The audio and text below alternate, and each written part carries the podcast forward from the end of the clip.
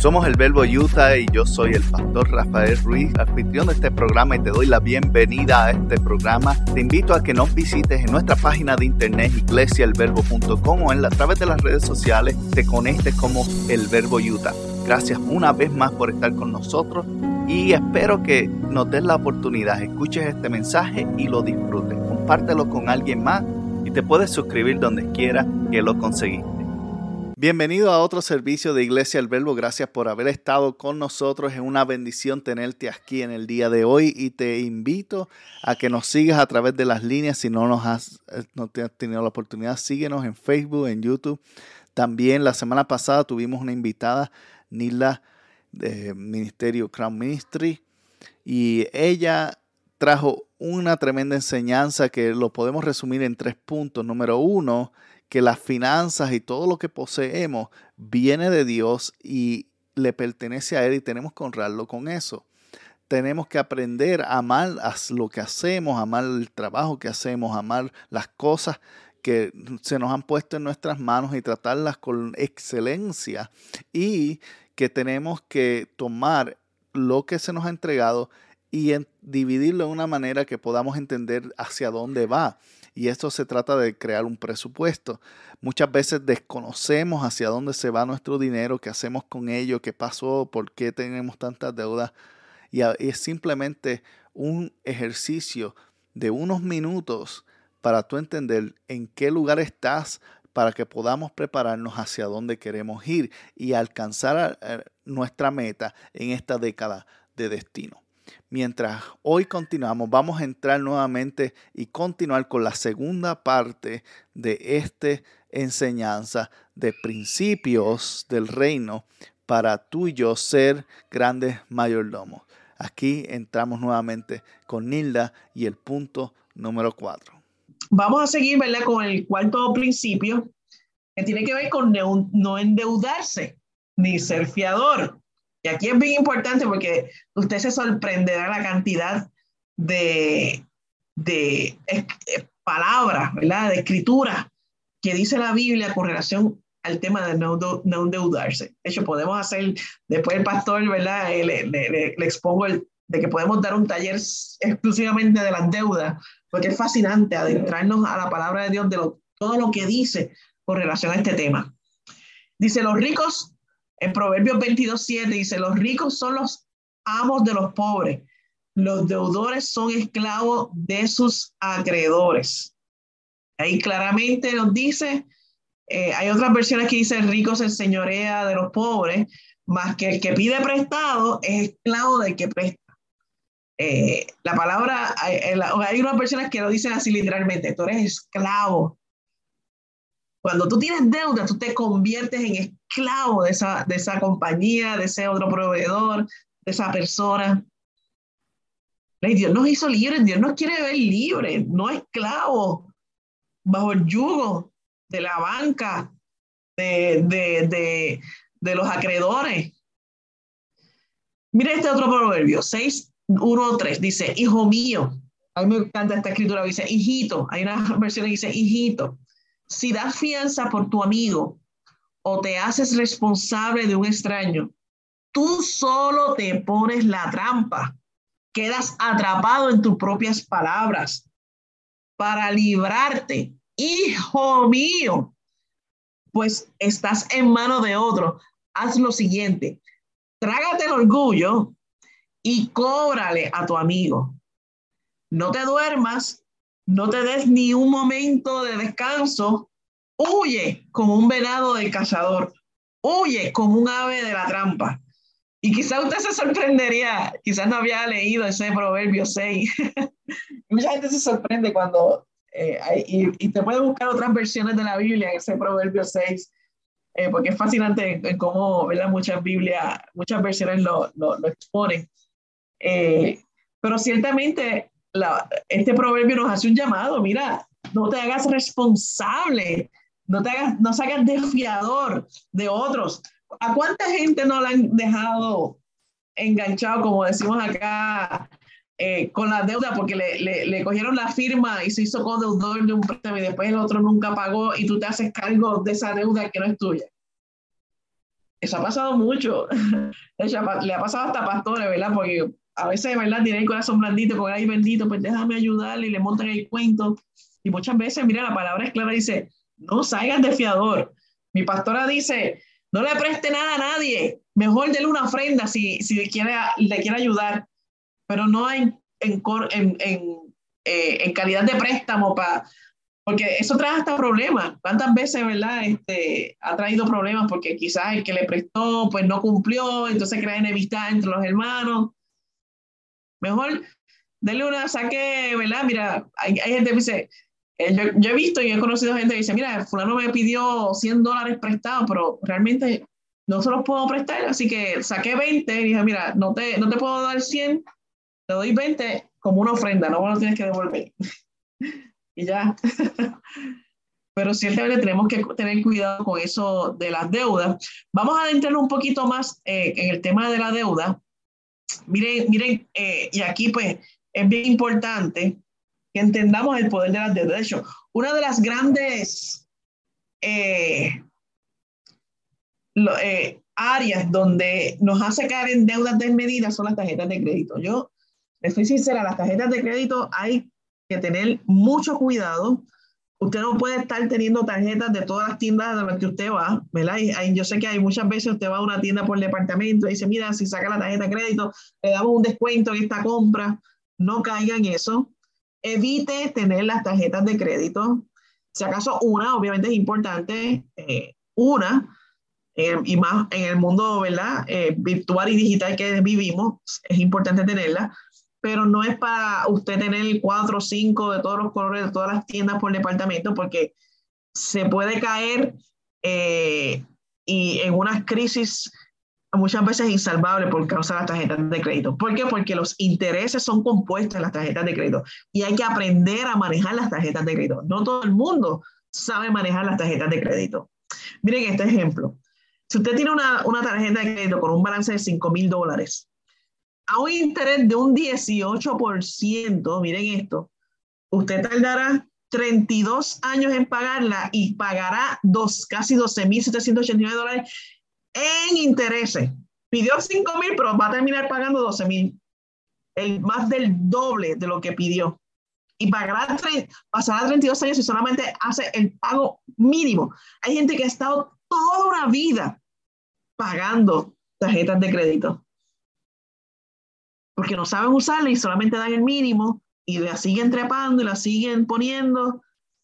Y eh, esto es un derroche, esto, esto nos debería de causar indignación cuando usted está pagando en intereses 12 mil dólares, más de 12 mil dólares, casi 13 mil dólares, derrochados, tirados por la borda, porque usted simplemente no supo esperar y quiso comprar algo cuando no era el momento, dice, no, yo, yo lo pago después poco a poco. Y el poco a poco significa ese derroche de dinero. Y como nosotros debemos ser fieles a la palabra de Dios y debemos ser justos y debemos ser buenos mayordomos, estoy segura que delante de la presencia del Señor no es un acto de buena administración ni de buena mayordomía derrochar 12 mil dólares a una compañía de tarjetas de crédito. ¿Cuánto usted no haría para el reino con esos 12 mil dólares?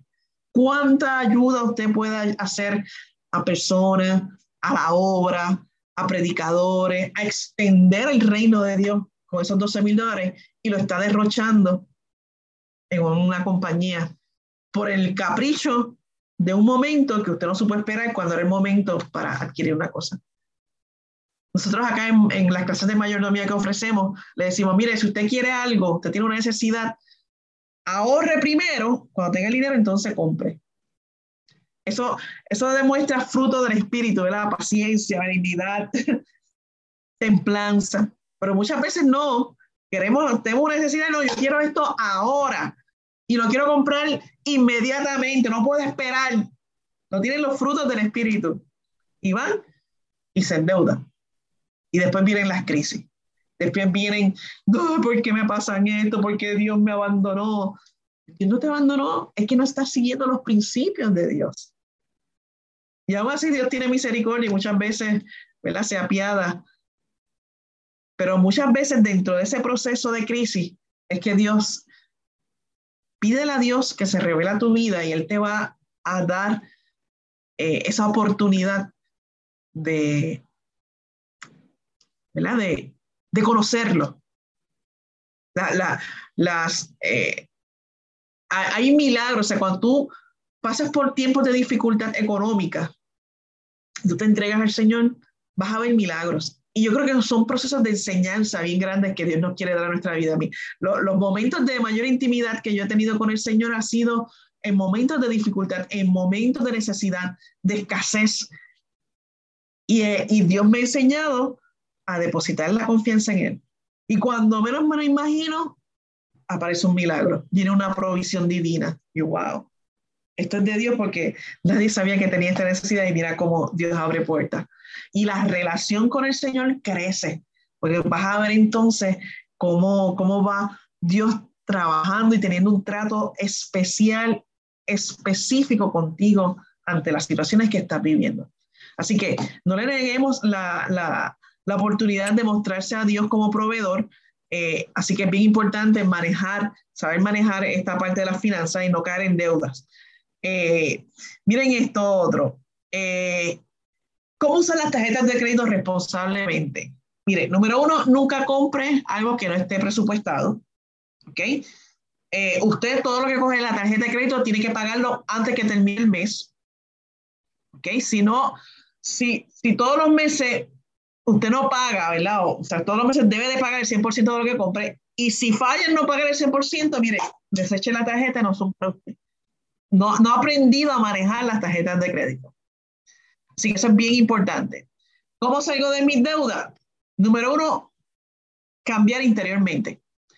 Hay personas que me dicen, ah, yo voy a coger un préstamo para consolidar deudas y ahí pues, este, eh, pongo todas las deudas de crédito en un solo préstamo y pago un solo pagaré y consolido todo. Y eso está muy bien, pero eso tiene que hacerlo luego que usted haya pasado quizás por alguna enseñanza de mayordomía, luego de que usted haya pedido perdón a Dios por endeudarse desmedidamente, luego de que usted entre en un proceso de sanidad financiera, de cambio de mente, porque muchas veces eh, muchas personas cogen el préstamo para consolidar, pero vuelven y caen otra vez en deuda. O sea, se quedan con el préstamo de consolidación más llenan nuevamente las tarjetas. Hay que cambiar mentalmente, hay que conocer los principios de la Biblia con relación a, la, a, las deudas para, para transformar nuestra forma en que manejamos el dinero. De hecho, Dios no le va a dar mayor responsabilidad si usted no da muestras, no da indicios de que usted está siendo un buen administrador. ¿Ok? Así que es importante eso, cambiar interiormente. Eh, tenemos aquí también que, ¿cómo salgo de mis deudas? Eh, tener un plan de control de gastos, que es un presupuesto, que es lo que hemos enseñado en esta noche aquí. Establecer un sistema de rendir cuentas.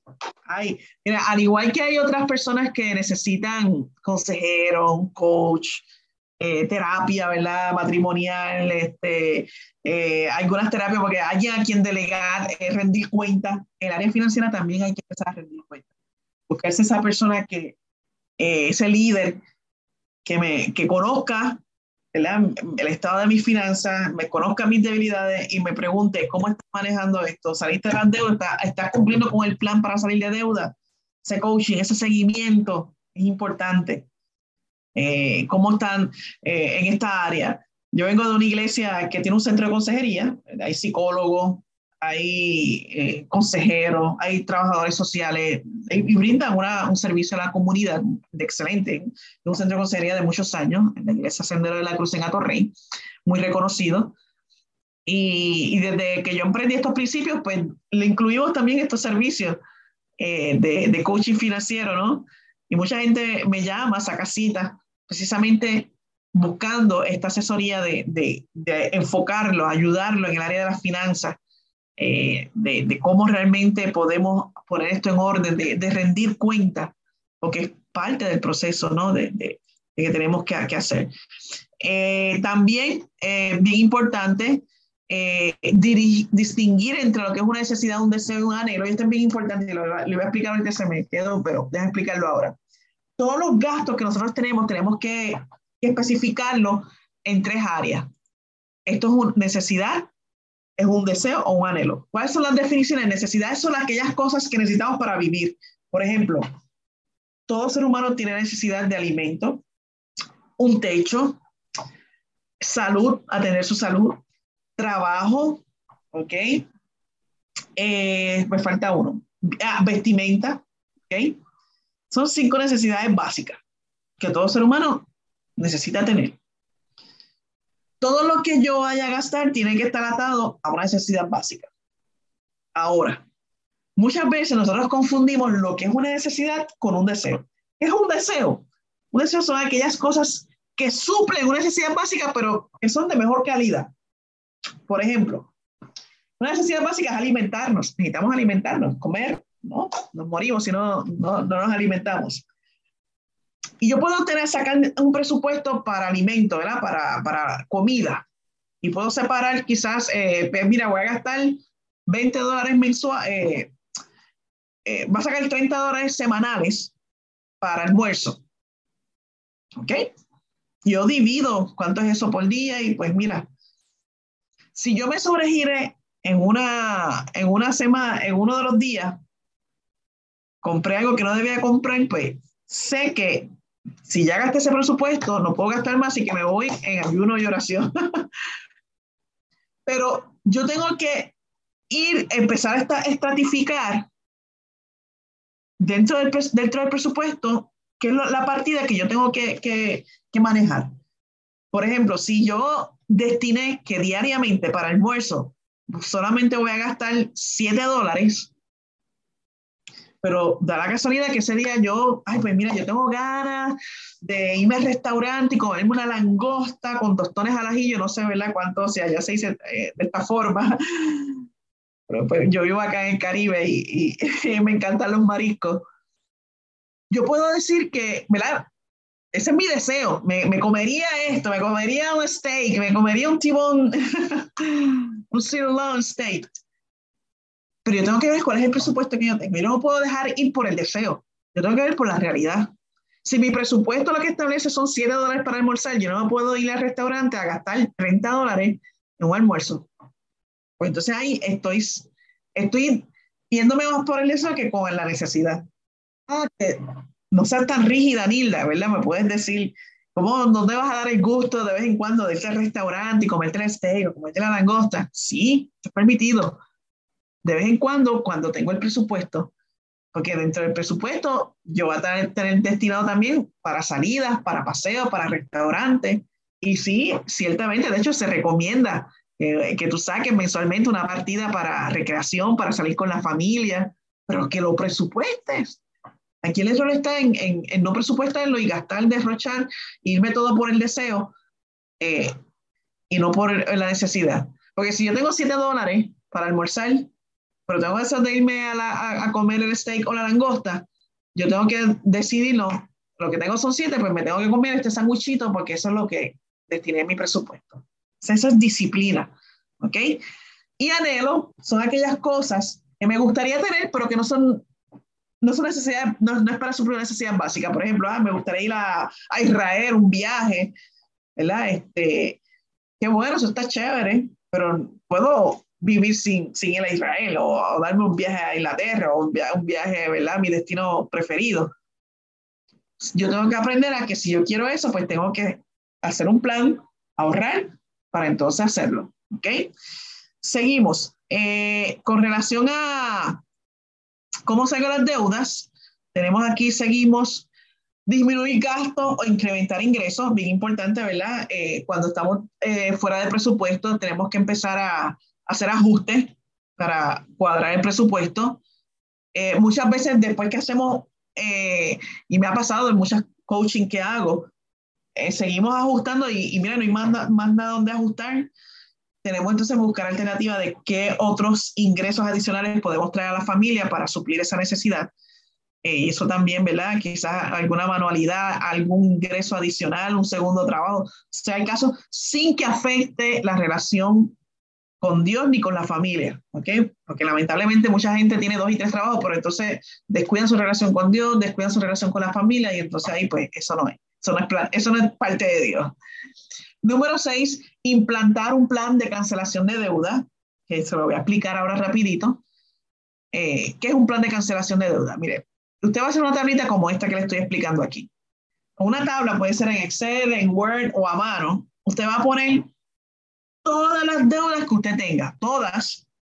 Va a poner ahí, por ejemplo, eh, la hipoteca, cuánto la institución a quién le debe, la, el balance actual adeudado, el pago mínimo que, que tiene, en los meses que faltan por pagar, el interés otorgado, ¿ok? Y vamos a dar la última columna para orden de prioridad.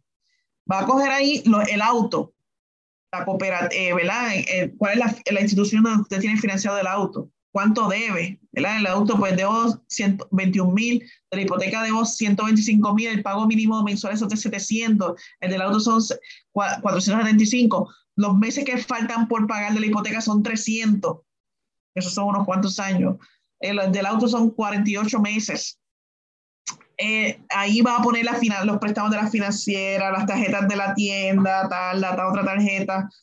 Y usted va a sumar todo lo que usted debe. Este, en este caso se debe 156.500. De hecho, usted se sorprenderá a veces cuando usted se sienta. La primera vez que yo cogí, hice este análisis, hace muchos años atrás, que me senté y puse en una tabla eh, todos los gastos que, las deudas que yo tenía, me sorprendí. Eh, porque no, no tenía esa noción, esa conciencia de, wow, todo esto yo debo. Hay personas que son, tienen el medio millón de deudas, literal, literal, medio millón de deudas.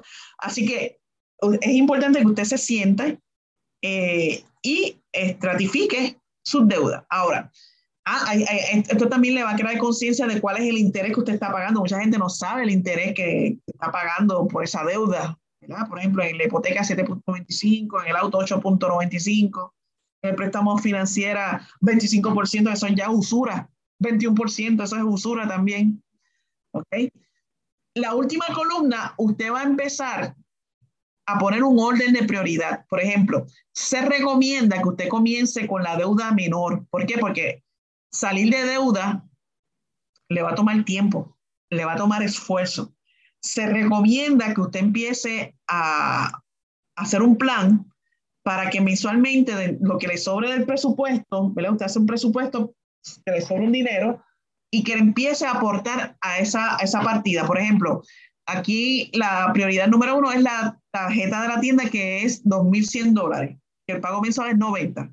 Pero como yo voy a sacar un dinero adicional, vamos, yo no voy a dar 90, yo voy a dar 100 dólares por encima, o sea, 190 dólares y hago un cálculo, pues mira, si debo 2.100, si pago 190 y me mantengo firme dando ese pagaré mensual, quizás en 13 meses la salde.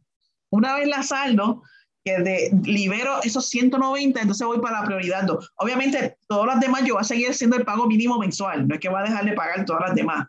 Usted sigue haciendo el pago mínimo, pero a una le va a dar por encima una cantidad mayor para agilizar ese, ese saldo. Y cuando termine esa, entonces cuando libere esos 190 dólares que va a liberar de ese pago, no es para gastarlo, sino ese mismo dinero lo va a invertir en aumentarle el pagaré a la, a la prioridad número dos y así sucesivamente. Así que eh, esto se llama ¿verdad? un plan multiplicador para salir de deuda. Le va a coger tiempo, pero lo importante es que usted empiece a generar la disciplina. Créanme que es bien satisfactorio cuando usted pone unas metas y de momento llega ese mes 13 y usted sale de esa deuda y usted celebra, ¿verdad? Que salió de esa deuda, es como un alivio, ¿verdad? Que le da en su corazón ese peso de que, vaya, ah, esta deuda. Este, y eso es bien importante, ¿ok? Así que ahí ya tiene ese plan para salir de deuda, espero que usted lo haga. Otra cosa bien importante, piense antes de gastar, es una, que es una, es una necesidad, un gusto, un deseo, cualquier gasto que usted haga. Refleja este gasto mi ética cristiana. A veces invertimos cosas que realmente dejan mucho que decirle a nuestra vida cristiana. Es lo mejor que puedo obtener por este precio o estoy gastando porque se me hace fácil y me da la facilidad de pagar con mi tarjeta de crédito. Es un artículo que devalúa rápidamente, como de los autos, equipos electrónicos. De hecho, déjenme decirle que los autos, se recomienda que usted no gaste en autos nuevos. Era, si usted va a comprar un auto, usted lo puede usar de tres años de uso. Eh, y eh, los autos, para que usted tenga, ¿verdad? entienda, son los de los equipos que más rápido deprecian. Y un auto nuevo de paquete del año 2022, esos primeros tres años, usted está eh, pagando la depreciación. Así que quiere decir que usted puede comprar un auto quizás del 2020 o 2019 que casi se ve bien, pero que ya ese, ese gasto de depreciación ya lo pagó otro. Usted sale ganando ahí costoso el mantenimiento. Muchas veces, ¿verdad? Este, compramos un auto o un artículo electrónico y no, no tomamos en conciencia el gasto de mantenimiento que va a tener, que conlleva ese equipo. Y muchas veces ahí no lo tomamos en consideración y eso es importante tomarlo en consideración a la hora de comprar. Así que vamos al principio número 5, son nueve, estamos a la mitad. Vamos a ver un poquito más rapidito ahora. no sé si el pastor quiere decir algo. No, eh, hasta ahora realmente ha sido bien interesante y yo creo que las, personas que están aquí en la congregación van a estar tomando notas, están tomando notas y están aprendiendo porque uno realmente no piensa en esto y, uno sigue simplemente, ah, voy a, voy a pagarlo más adelante o, voy a calcular cuánto, cuánto me llegue, pero también una cosa que, me imagino que, que te encuentras también es que hoy día con el aumento en todas las cosas, mucha gente no toma en consideración eso cuando están haciendo sus, bueno, no sus planes, sino entrando en deudas y en cosas. Y, luego tienen, no sé, 5 mil, 10 mil dólares en deudas, eh, con un sueldo de 2.500 o 3 mil dólares. Y entonces ahora no pagan 100 de gasolina, pagan 200, ahora no pagan 200 en, en compras, pagan 400 dólares en compra, o la luz o, las otras cosas aumentan. Y entonces yo pienso que eh, una de las cosas que me gustó, eh, eh, lo que estabas hablando de, de, romper esos gastos mensuales, porque yo creo que le va a ayudar a, no solamente a la congregación, cualquiera que esté viendo este, este programa en línea, a tratar de, de tener un, un enfoque objetivo de, mantenerse en un lugar donde pueda estar saludable, porque al final de todo, como tú mencionaste, eh, si el Evangelio no te hace libre, pues de qué vale. Entonces, parte de la libertad está en la finanza, está en, ser un gran, eh, una persona que tiene la capacidad de manejar lo que Dios le ha entregado. Y hasta ahora yo creo que eh, ha, sido, ha sido excelente. Así que continúa, continúa, que yo estoy aquí aprendiendo.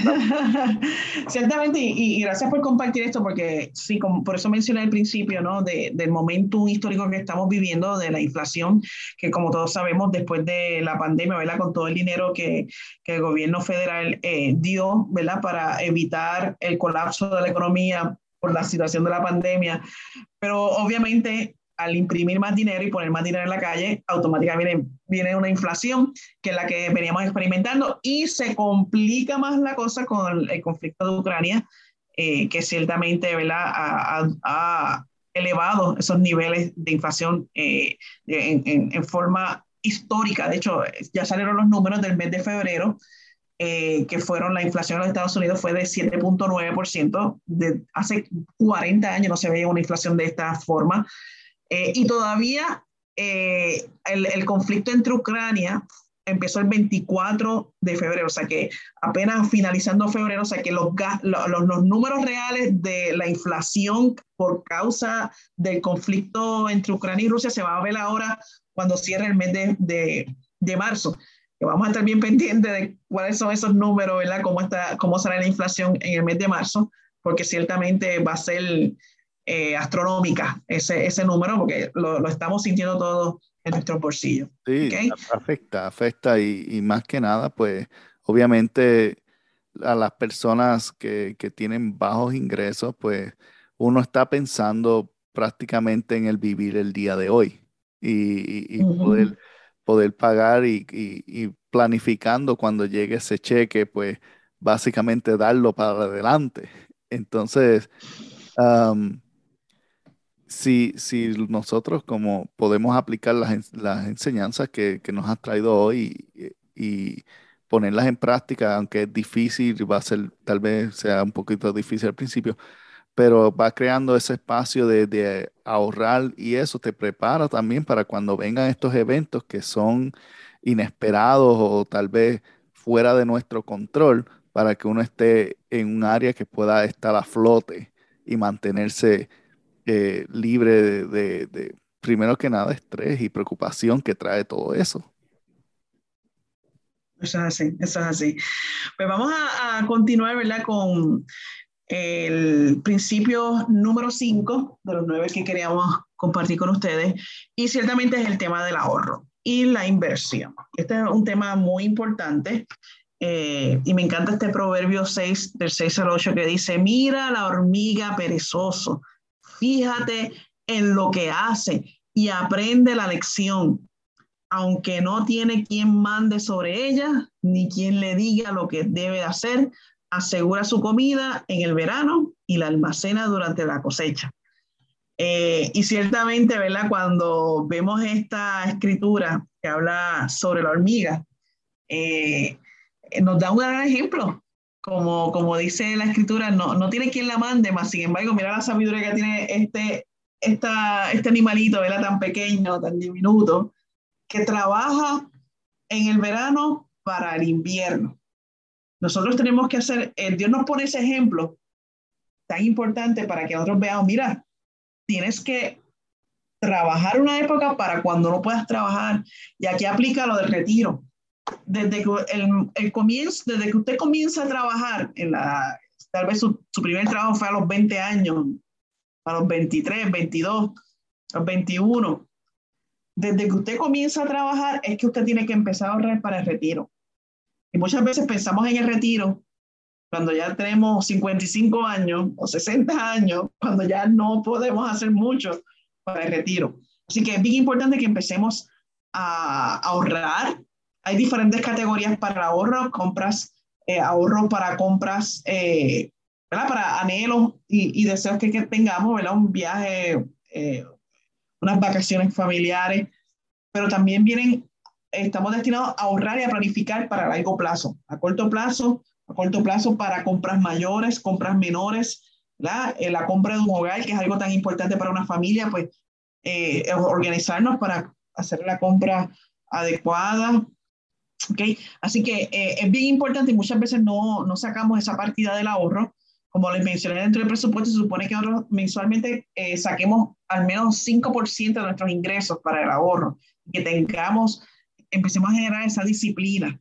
Eh, aprenda a desarrollar la disciplina del ahorro, es una de las mejores costumbres de una familia puede desarrollar, es la de ahorrar una pequeña cantidad de dinero de forma regular. El sabio Salomón una vez dijo en Proverbios 21, 20. El tesoro precioso de aceite hay en casa del sabio, mas el hombre insensato todo lo disipa, todo lo derrocha. Eh, ¿verdad? Este, y Dios ciertamente nos habla mucho en la palabra de la importancia del ahorro. De hecho, quiero hablar aquí en esta parte del ahorro de la importancia de tener un fondo de emergencia. Ustedes me dirán, Nilde, lo que pasa es que eh, yo tengo un presupuesto, pero de momento se me enferma el nene, o de momento se me daña el auto, o de momento pasan situaciones ajenas a mi voluntad que se fue ajuste el presupuesto.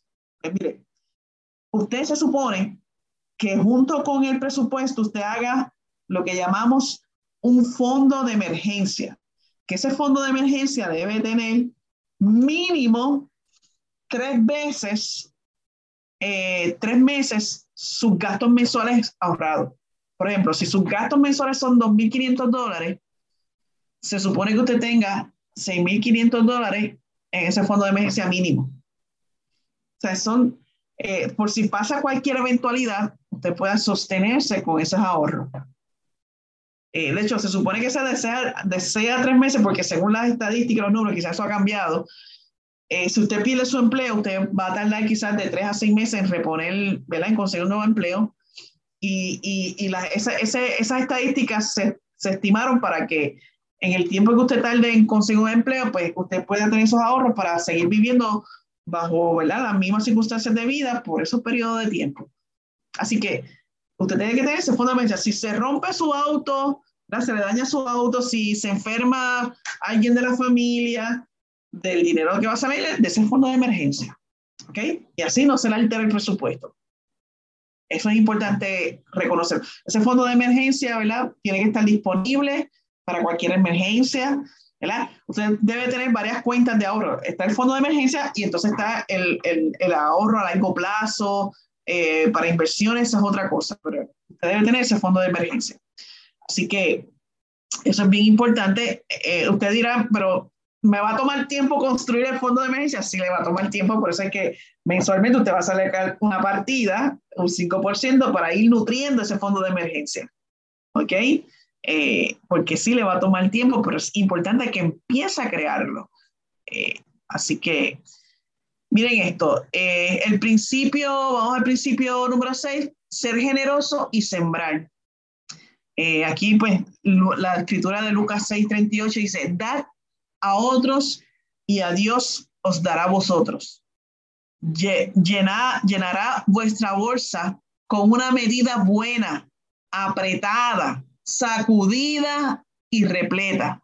Dios os medirá con la misma medida con que vosotros midáis a los demás.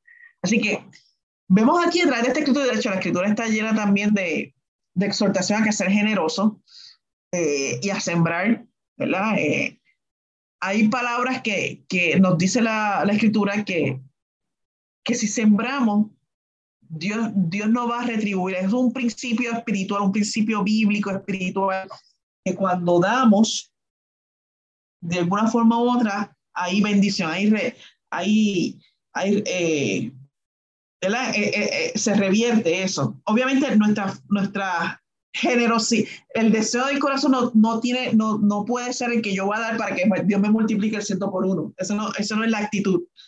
Yo doy eh, pero como Dios es justo, yo sé que va a retribuir.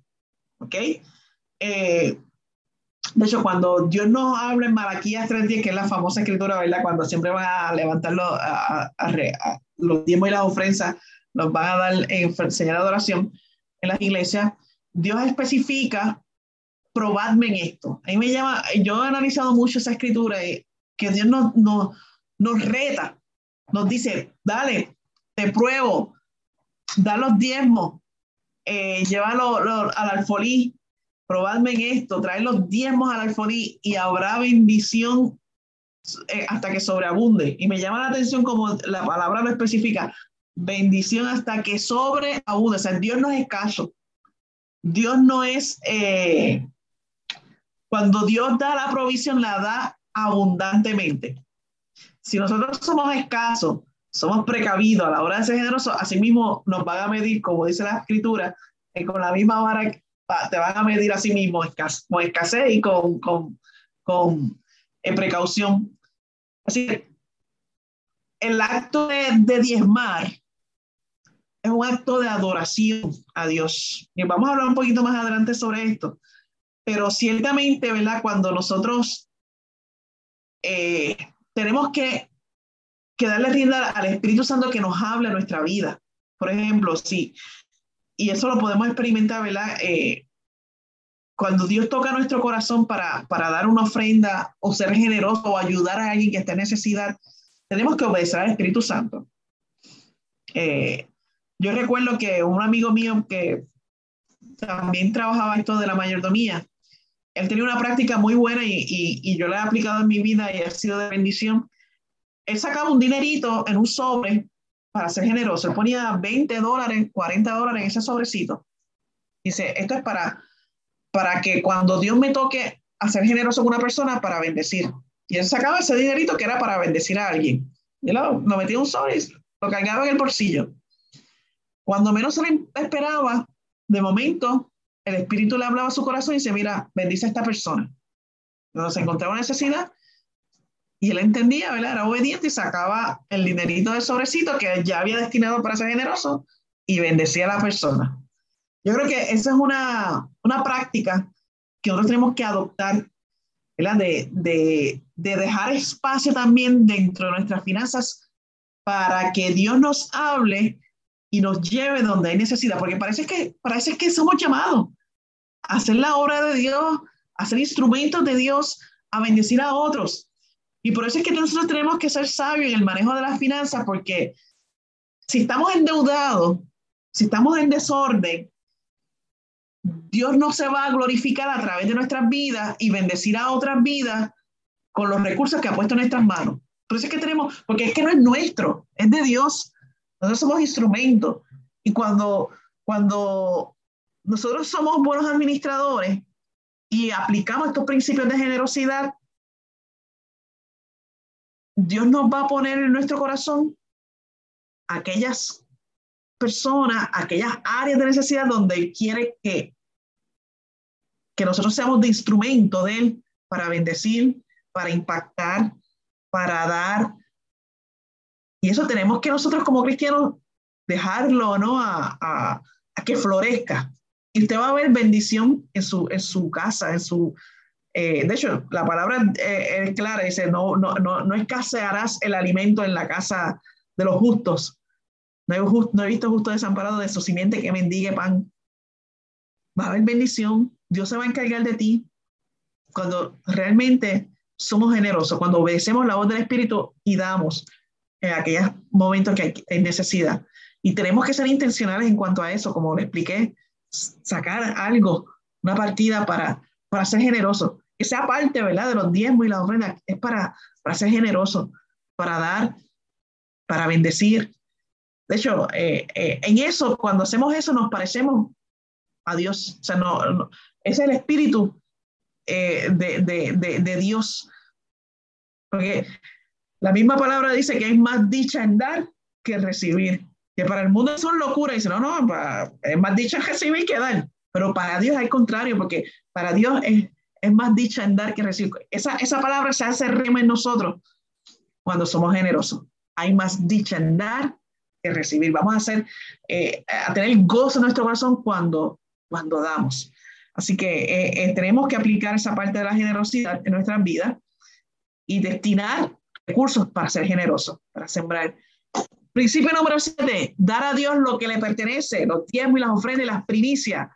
Eh, aquí está Malaquías 3.10, traer vuestros diezmos al tesoro del templo y así habrá alimento en mi casa. Ponerme en esto a prueba, a ver si os abro las ventanas de los cielos para vaciar sobre vosotros la más rica bendición. A mí me encanta cuando dice eh, que va a abrir las ventanas de los cielos para vaciar sobre vosotros rica bendición. O sea, usted se imagina eso, que, va a haber una, va, va, Dios va a abrir todas las ventanas para derramar la bendición hasta que sobreabunde. Eso es lo que, lo que si nosotros obedecemos, eh, a Dios en esta palabra de dar nuestros diezmos y las ofrendas y las primicias, va a haber este tipo de, vamos a ver esta, esta, esta palabra hacerse realidad en nosotros. Eh, en Deuteronomio 14, 22 dice, cada año sin falta apartéis la décima parte de todo el grano que cosechéis. De esa décima parte de trigo, de vino y aceite y de las primeras crías de vuestras vacas y ovejas, comeréis delante del Señor y nuestro Dios en el lugar que Él escoja como residencia de nombre para que aprendáis a reverenciar siempre al Señor. Mira, nosotros a veces nos, cuando no damos y ofrendamos, eso es algo entre usted y Dios. Nadie le va a preguntar si usted diezma, si usted ofrenda, si lo hace. Eso es una, una convicción que usted tiene que tener.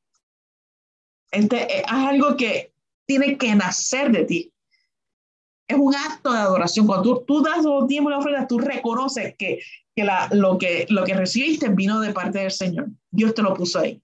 Es honrar a Dios en todo lo que hacemos, por el fruto de nuestro trabajo, reconociendo que es, la bendición de Él.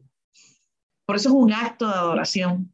Y, y, y como es un acto de adoración, el dar los y ofrendas tiene que darse con gozo, con alegría, con determinación, no es cuestionando qué va a hacer el pastor con eso, ese dinero. No es que, ay, pero mira, es que si, si doy los diezmos, pues, ay, me quedo pelado o, no puedo pagar la luz o el agua. Si tenemos esa actitud, mira, mejor no lo da. No va a ser de bendición. Tiene que usted tener la convicción profunda de que reconozco a Dios y, le doy con goce y, devoción. Y por ende va a haber bendición, porque estoy siendo obediente a la palabra de Dios. Así que eh, eso es algo bien importante y usted lo tiene que internalizar y entender.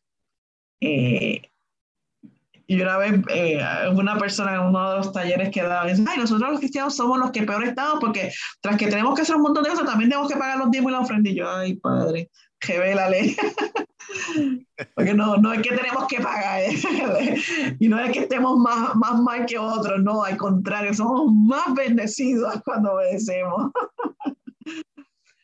Principio número 8, no afanarse, no angustiarse por el dinero, sino confiar en el Señor y descansar en su cuidado y provisión. Eh, mire, mire, ¿verdad? Eh, las escrituras que hay aquí, eh, ciertamente dice, por tanto os digo, no os afanéis con vuestras vidas, no habéis de comer o que, qué habéis de comer o qué habéis de beber, sino ni por vuestro cuerpo, no habéis de vestir ¿No es la vida más que el alimento y el cuerpo más que el vestido?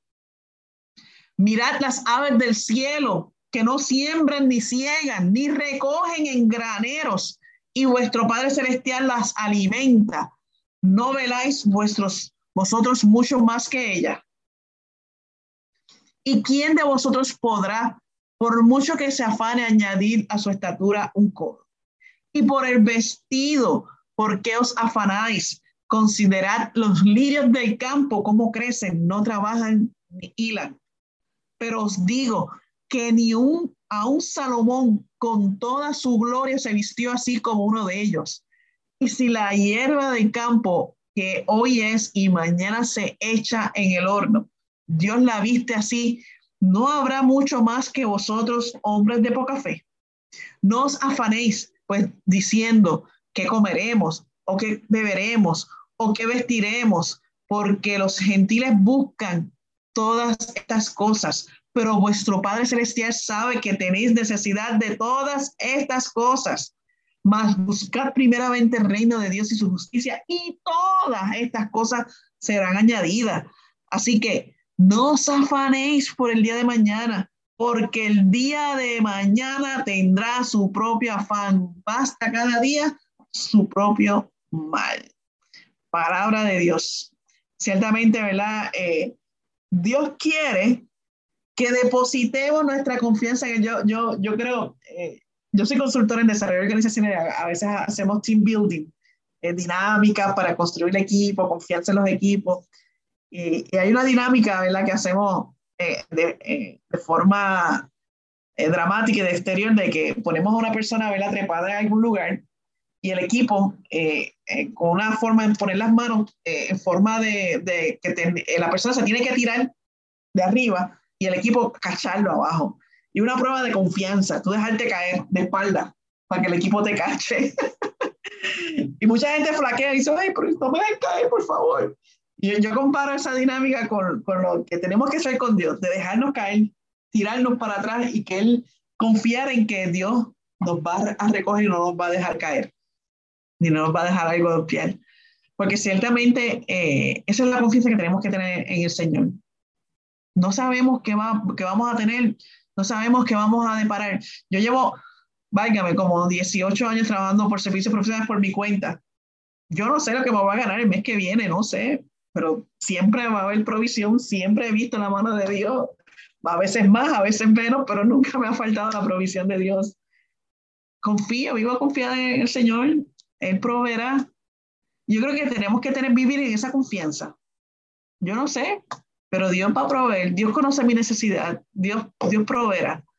No, hay, personas que se angustian, que quizás están pasando un mal momento económico y tú lo ves que no pueden ni dormir, se enferman de los nervios y una cosa.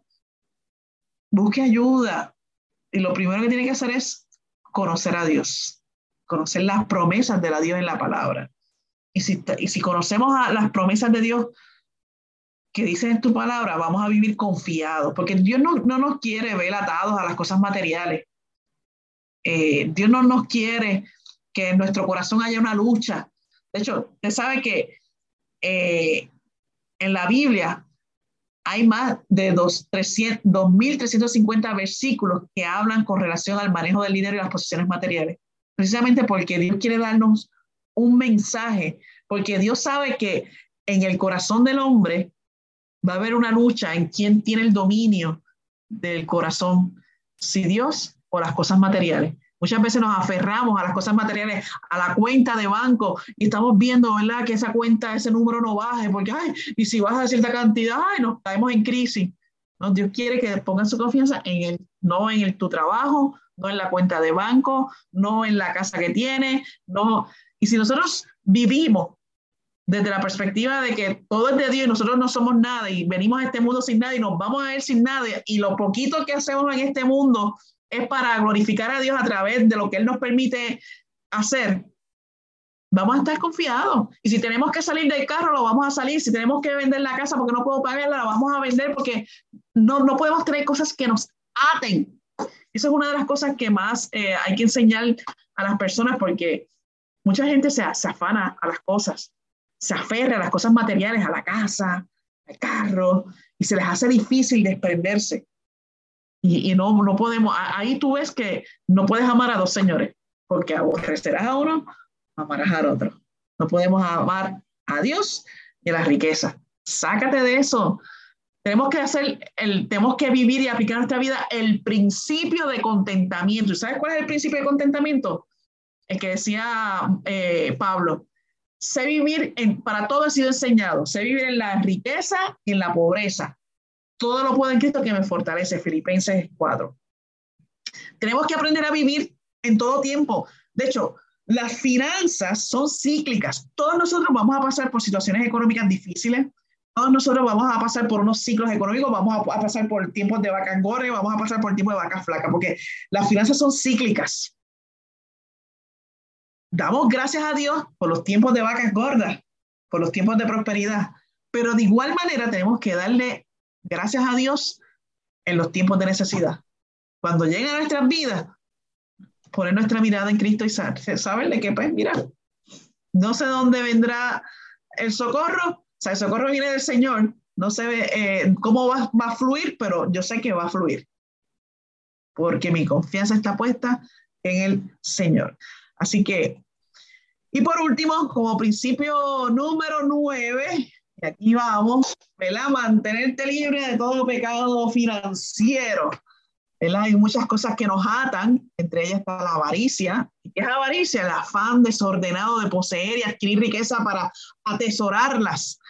Eh, Hebreos 13:5 dice, y dijo, mirad y guardad de toda avaricia, porque la vida del hombre consiste en la abundancia de los bienes, la vida, este es Lucas, perdóname, Lucas 12, 15. Mirad y guardad de toda avaricia, porque la vida del hombre no consiste en la abundancia de los bienes que posee. ¿Ok? Así que ahí nos hace una advertencia. Guardaos de toda avaricia. En Hebreos 13, 5 dice, sean vuestras costumbres sin avaricia, contentos con lo que tenéis ahora, porque Él dijo, no desampararé ni te dejaré. De manera que podemos decir confiadamente, el Señor es mi ayudador, no temeré lo que pues, puede hacer el hombre. Amén. Así que guarda tu corazón, vela que no caigas en ese afán desordenado de poseer riquezas. Y, y, en esto hay que tener cuidado. A veces hay muchos negocios que quieren venir, ah, mira, vas a ser rico rápidamente, mira tranquilo, ¿verdad? A veces nos venden sueños, tranquilo.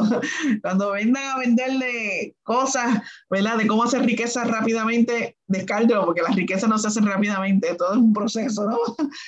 Codicia, afán excesivo por la de riqueza, ¿verdad? Como Proverbios 21, 29 dice, hay quien toda la eh, hay quien todo el día codicia, pero el justo da y, no tiende su mano. Y en Marcos 4, 18, 19 dice, estos son los que fueron separados, sembrados entre espinos, los que oyen la palabra, pero los afanes de este siglo y el engaño de las riquezas y las codicias de otras cosas entran y ahogan la palabra y se hacen infructuosas. Wow. Y la envidia, la que es el dolor o la desdicha, de no poseer uno mismo lo que tiene otro, estarse comparando con los demás, con el vecino, con el compañero. La Proverbios 14, 30 dice, el corazón apacible es vida en la carne, mas la envidia es carcoma de huesos. Así que tenemos que librarnos de esas tres áreas, de esos tres pecados que están relacionados con el área financiera, que es la envidia, la codicia y la avaricia. Así que espero, ¿verdad?, que esta enseñanza haya sido de bendición. Sé que ha sido larga, sé que lo vamos a, repasar. De hecho, le invito, tengo un canal de YouTube que puede ir a, YouTube, el Foro Económico con Nila Pérez. Ahí hablamos de economía, de finanzas, de negocios, de todo. Así que le invito a que nos sigan. Eh, y, hay esta y otras enseñanzas de los temas que tocamos también a nivel de radio que lo grabamos y los ponemos en ese canal. Así que de verdad que ha sido un gusto y un placer estar este tiempito con ustedes y con mucho gusto, ¿verdad? Tenemos muchísimos otros temas que después eventualmente podemos compartir. gracias por, por, esta enseñanza, Nilda. Y más que nada, yo sé que aquí la congregación está muy agradecidos por este tiempo que nos has dado eh, y ha sido una bendición. Y queremos exhortar a toda, no solamente los que estamos aquí en el servicio, sino aquellos que nos están viendo. Eh, es importante aprender y, y, desarrollarnos, educarnos en esto. Entonces, Nilda es un gran recurso. Por favor, vaya y síguela, conéctase, suscríbase a su canal de YouTube. A veces uno pierde tiempo en el Internet viendo cosas que no te traen nada.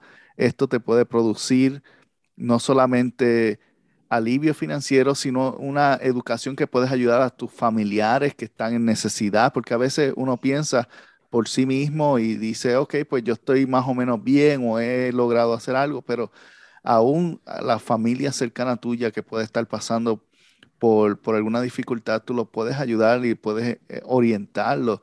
Y con estas mismas tablitas y, y, cosas que son sencillas, realmente no toman mucho tiempo, pero cuando las tomamos en serio y las aplicamos, podemos entonces prepararnos para enfrentar lo que viene. Y me gustó de lo que mencionaste en, el día de hoy sobre la, los fondos de emergencia. Es algo que uno no piensa. Es algo que uno, uno, uno se da cuenta cuando llegan los problemas, cuando se rompe la plomería, cuando el vehículo falla, cuando el niño tiene un accidente y, de momento tienen que ponerle unos yesos en, la, o, en el hospital. Y, eh, Así mismo. Hoy día con esto del COVID, que de momento este, mucha gente tuvieron, aún aquí, tuvieron que pasar tiempo en el hospital y eso no estaba en, nuestras agendas. Eso, eso no estaba ahí. Entonces, el estar preparado y el ser diligente con estos asuntos es importante porque es una forma de honrar a Dios. Es una forma de, adorar. Eh, como, como hemos aprendido aquí en la iglesia y hemos hablado en muchas ocasiones, especialmente sobre esto mismo de, de la envidia, del egoísmo, de la avaricia. Estos tres elementos son tres elementos que son altamente dañinos, son altamente destructivos, rompen relaciones, eh, causan separación. Y cuando nosotros tomamos el espacio para entender, como dijo Nilda, que el Señor es el dueño de todo, entonces podemos tomar estas tres cosas y transformarlas en amor, transformarla en honor, en honra y transformarla en adoración para el Señor. Porque aún cuando tú estás sirviendo estos principios, tú estás adorando al Señor. Tú estás demostrando. y más que nada, estás dando un testimonio vivo. Porque cuando la gente te mira y dice, pero ¿cómo es que esta persona está bien? ¿Cómo esta persona está sobrellevando? Tiene el mismo salario que yo, tiene los mismos problemas o necesidades, es que tú y yo hemos aprendido o hemos empezado a desarrollar este eh, estilo de vida que honra al Señor y el Señor te va a bendecir a cambio. Así que gracias, Nilda. les recordamos a cada uno, busca en su canal eh, en YouTube y vamos a continuar creciendo este año. Yo tengo expectativas y, y deseo de vernos como congregación, acercándonos más a, a, hacer este grupo de iglesia que podemos ser generosos, pero como dije, para poder exaltar al Señor generosamente, tenemos que aprender a manejarnos nosotros mismos y esto es dominio propio. Dios le bendiga. Así es. Y continuamos en vivo. Gracias, Nilda. Hasta luego. Si te gustó este programa o quieres saber más sobre la iglesia El Verbo en Ogden, Utah, te invitamos a que visites nuestra página iglesiaelverbo.com o puedes comunicarte con nosotros a través de mi correo electrónico pastor@iglesiaelverbo.com Gracias por haber sido parte y si no te has suscrito, recuerda suscribirte y dejarnos también un buen comentario. Puedes suscribirte en iTunes, en Google Play o donde quiera que conseguiste este programa o podcast. Muchas bendiciones para todos y nos veremos la próxima semana.